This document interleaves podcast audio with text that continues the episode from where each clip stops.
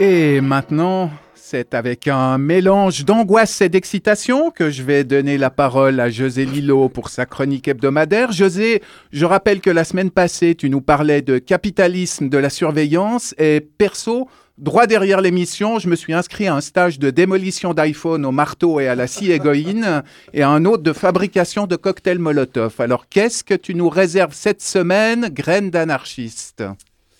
Alors je dois vous avouer, Jessica et Olivier, que je ne sais pas trop comment empoigner le sujet, si j'ose dire.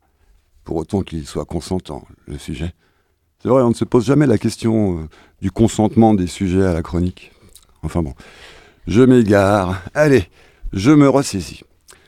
Alors déjà, il faudrait qu'on m'explique, afin que je comprenasse, n'est-ce pas, comment il est possible de conjuguer sa passion pour la littérature et l'emploi enthousiasmé de néologismes aussi horripilants que booktubeur, booktubeuse, bookstagrammeur, meuse, qui, non content d'angliciser paresseusement la langue, bon ça à la limite au point où on en est, viennent encore inscrire dans sa chair des marques numériques pour en façonner des verbes et parler avec.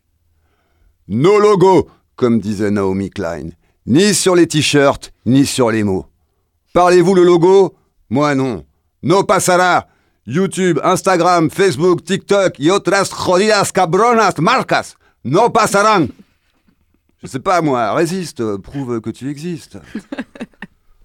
Oui, oui, bon, on est toutes et tous matraqués par les marques à longueur de journée, mais ce n'est pas une raison pour ne plus parvenir à distinguer l'objet que l'on nomme du fabricant qui l'a fait. L'acte qu'on fait et le nom du média par lequel on le fait. Ce qu'on dit est la marque qui nous le fait dire et la propager.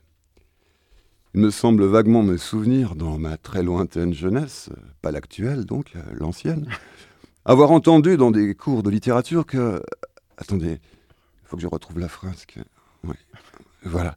Ah, dissipe-toi, brume du souvenir. Que la littérature formait, formait, attendez, Ouais, ne t'impatiente pas, Olivier, là, ça va, oh Ouais. L'esprit critique. C'est ça. Et que l'esprit critique permettait d'offrir une distance critique. Un ange passe. Oui, bon, désolé d'avoir cassé l'ambiance. En même temps, c'est pas moi qui ai commencé. Hein.